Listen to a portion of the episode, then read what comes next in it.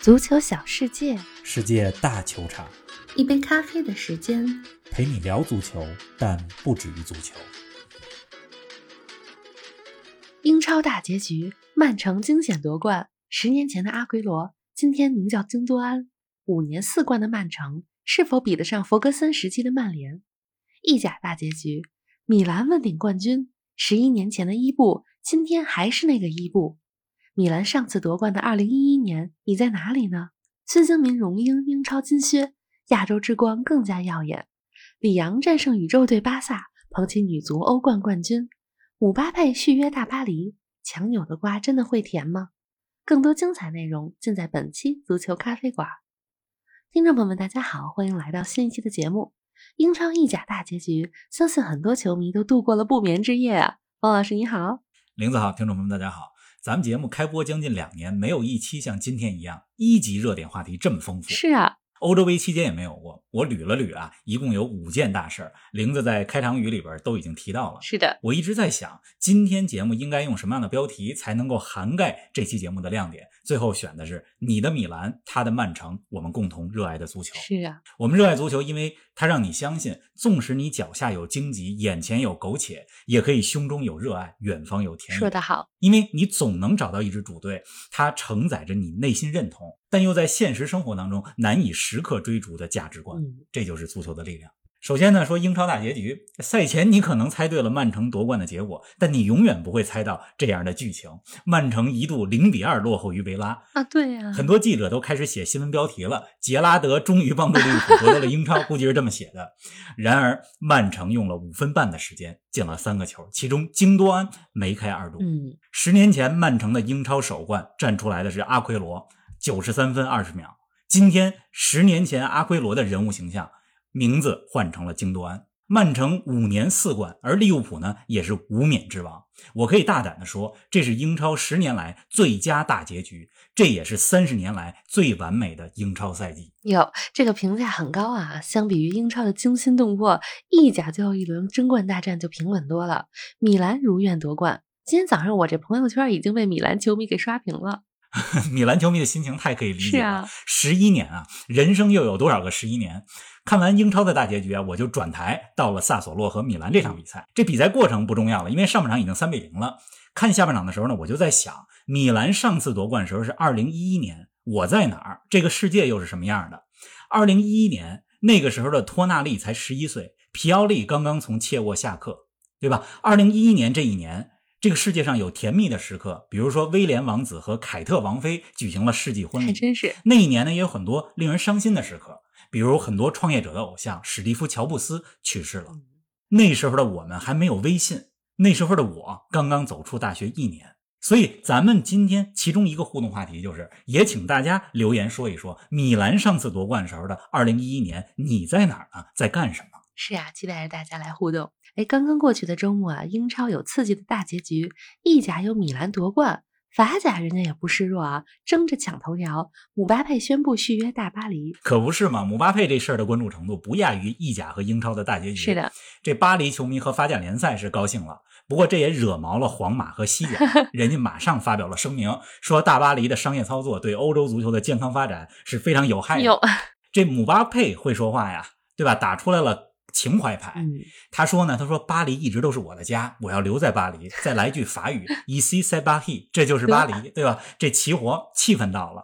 但明眼人都知道，大巴黎的钱给到位了，还是钱。好了，咱们说五个事儿啊。今天英超和意甲收官，姆巴佩留在大巴黎，还有两个事儿，一个呢是孙兴民获得了英超的金靴。和萨拉赫并列射手榜的第一，这对于亚洲足球来说是个至高无上的荣誉。是的，五大联赛第一次有亚洲球员获得最佳射手，而且孙兴民的二十三个球没有一个是点球。嗯，我做了一个统计，如果你把点球去掉，那么孙兴民是过去四个赛季英超里边单赛季进球最多的球员。真是厉害！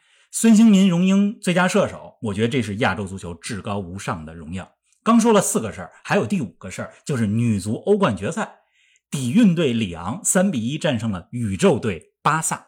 女足欧冠的赛场上，你也得相信欧冠基因这个事儿。是的，一会儿如果有时间，跟大家多说一两句女足欧冠。好了，咱们还是从英超的争冠说起吧。好啊，哎，昨天晚上的大结局啊，我想有不少球迷都是开着两块屏幕，同时关注着安菲尔德和伊蒂哈德这两块球场的战况。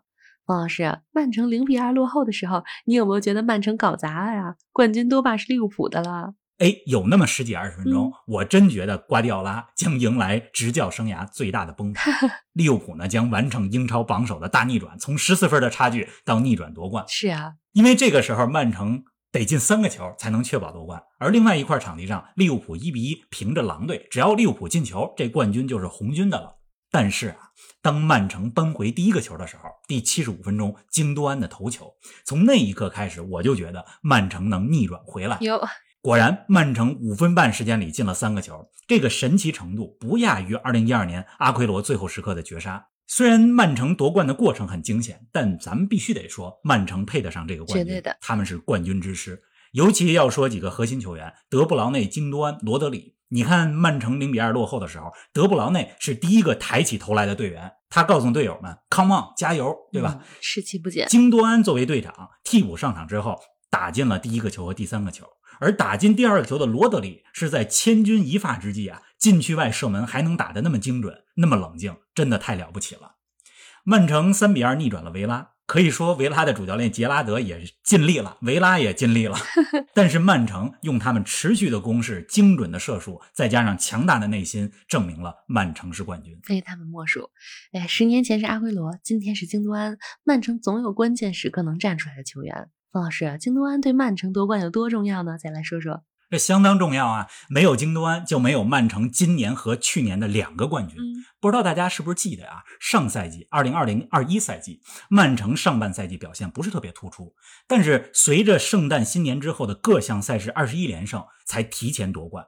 而那段时间里，曼城表现最出色的球员就是京多安。咱们说啊，当时就说过一期节目，说的是没有阿奎罗没有问题，因为有京多安。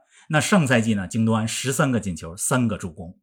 而这个赛季，你甭看京多安出场时间不如上个赛季那么多，但他总能在关键的时刻发光发热。是的，今天他上场之后，除了两个进球，对吧？你看他坚毅的眼神、冷静的外表、那跑动的状态，给了队友们很强大的信心。而这种信心的注入。再加上两个金子般的进球，最后帮助曼城逆转了维拉。总之，瑞斯拜送给京多安。是的，哎，曼城实现了五年四冠。瓜迪奥拉在赛前说：“如果今天能夺冠，那么曼城堪比弗格森时期的曼联。”孟老师，瓜迪奥拉的曼城和弗格森的曼联哪个更强呢？这种跨时空的比较吧，虽然意义不大，但大家似乎很愿意这么比。那我就来回答一下。我觉得现在的曼城可以和弗格森时期的曼联同日而语了。甚至我觉得现在拿英超的冠军比二十年前更难了。是啊，你看二十年前在英超拿冠军八十多分就可以，对吧？一九九九年曼联三冠王的赛季，曼联是七十九分夺冠，阿森纳是七十八分，是的，第二名。而最近几个赛季呢，你要拿英超冠军，你得九十多分。二零一八一九赛季，曼城九十八分，利物浦第二，九十七分。而今年这个赛季呢，曼城九十三分，利物浦第二，九十二分。所以现在要想在英超夺冠，你这三十八场球你得赢二十九到三十场。另外，你换一个角度再来说，二零一八一九赛季利物浦全赛季只输了一场球，没拿冠军。当今这个赛季利物浦只输了两场球，没拿冠军。所以这个争冠是非常非常难的。是的，你在这种情况下，曼城能五年四冠，可以说是开创了一个王朝。同时，大家别忘了，英超是一个整体水平很高，任何一个球队都能赢另外一个球队的联赛。你举个例子啊，我今天还真的看了一下统计，争冠的关键时刻，今年最后几场球，曼城的最后两场英超，利物浦的最后四场英超，先进球的都不是曼城和利物浦，都是他们的对手。嗯，还真是。所以从多个方面就可以说明，曼城五年四冠很不容易。因为争冠对手利物浦很强，也因为英超联赛整体水平比二十年前更高了。确实是这样。听咱们节目比较长时间的球迷啊，都应该知道我是曼联球迷。对呀。但如果你问我现在的曼城达到了福格森时期曼联的水平吗？我会说达到了。曼城的冠军含金量这么高，也必须要感谢利物浦这个伟大的对手。方老师有没有为利物浦感到惋惜啊？惋惜是肯定的，但更多的情感呢是感谢。我觉得感谢利物浦把英超的争冠悬念保留到了赛季最后一轮的最后一分钟。嗯，去年底的时候，利物浦输给莱斯特城之后，大家都觉得英超争冠悬念提前结束了。曼城呢一度领先十四分。对呀、但是利物浦在之后的十九场英超里十六胜三平，而且还获得了联赛杯、足总杯的冠军，还进入了欧冠的决赛。利物浦这赛季的表现是超出预期的。最近几场球啊，你能看出来这支利物浦已经非常疲惫了。对狼队的最后一场球，就是昨儿晚上这场球，是他们这赛季第六十二场正式比赛，多累啊！是啊，对吧？在这么赛程密集的情况下，能给我们奉献了扣人心弦的争冠大战，保留到了最后一轮，我觉得我们必须得感谢利物浦。确实是啊。您正在收听的是《足球咖啡馆》，一杯咖啡的时间陪你聊足球，但不止于足球。欢迎您在各大音频平台关注我们的节目，同时关注我们的足球评论公众号“足球咖啡馆播客 ”（Football Cafe） 和我们的微博“足球咖啡馆”，让我们一起聊球、看球、追球。英超最后一个比赛日决出的可不仅是冠军，还有最后一个欧冠名额和保级名额。热刺进军欧冠了，利兹联惊险保级，而曼联则在新任主帅滕哈格的注视下再次刷新了底线，零比一输给水晶宫，以尴尬的客场六连败收尾了本赛季英超。咱们非得每期说说曼联，得说，作为曼联球迷啊，我相信我们下赛季会强势回归的。用一句陈词滥调的话。我们会回到我们本该属于的地方，那个地方呢？下个赛季虽然应该不是冠军，但至少是欧冠区。是啊，曼联输给水晶宫，我觉得更尴尬的是什么呢？赛季全部结束，这积分榜一出来，曼联的净胜球数是零，曼城多少呢？七十三个，这是什么感觉啊？就好像是整个赛季九个月打下来之后，曼联输了曼城零比七十三，输了利物浦零比六十八一样，就是这种感觉。对，哎，怎怎么说起曼联了呢？咱们不是说利兹联和热刺吗？这个利兹联惊险保级啊，我挺高兴的，嗯、因为二零二零年疫情的时候呢，当时没有比赛，我呢看了两部纪录片，一部呢就是利兹联的纪录片，叫做《Take Us Home, Leeds United》，就是把我们带回家，带回英超。呃，那部纪录片呢，讲述了他们在英冠的岁月，以及贝尔萨是如何了改变这支利兹联队，把他们带入了英超。是啊，那么这个赛季呢，利兹联踢得比较艰难，呃，贝尔萨呢也下课了，美国教练马西来了，最后保级成功，我特别高兴。英超下赛季还继续有一支像利兹联这样有特点、有浓厚球迷文化的球队在英超当中。确实是。当然了，降级的是伯恩利，也为伯恩利感到惋惜。那热刺呢？热刺进军欧冠了，对吧？第四。孔蒂这下半赛季对球队的改造取得了阶段性的成果。你看热刺东窗的几笔引援，尤其是库鲁塞夫斯基和本坦库尔，都很快融入了球队。热刺和阿森纳相比啊，确实热刺的这批球员，他们的能力还有这支球队现在的状态，更配得上打欧冠。在热刺五比零战胜诺维奇的比赛中，孙兴民梅开二度，以二十三粒进球和萨拉赫共同获得英超金靴奖。王老师，孙兴民的金靴对亚洲足球有多重要呢？非常重要，又是亚洲足球的一个高光时刻。嗯、这样的时刻呢，就好比像一九八零年车范根帮助法兰克福夺得联盟杯的冠军，就好比一九九九年中国女足夺得世界杯的亚军，就好比二零二一年就东京冬奥会上日本男足打进四强一样。还真是。孙兴民的金靴奖啊，我觉得有两个特别之处，一个呢是没有点球。刚才咱们说了，如果把点球去掉，他是过去四年里英超单赛季最佳射手。对吧？是啊。第二呢，是孙兴民的二十三个进球，十二个是左脚打进的，十一个是右脚打进的，很平衡啊。这是十分难得的，嗯，对吧？非常左右脚均衡的射手。以后咱们在形容孙兴民的时候啊，我想可以把“亚洲”两个字去掉，因为他已经是世界一流射手，绝对的。虽然孙兴民是韩国的，但是作为亚洲人吧，我觉得我们还是感到很骄傲。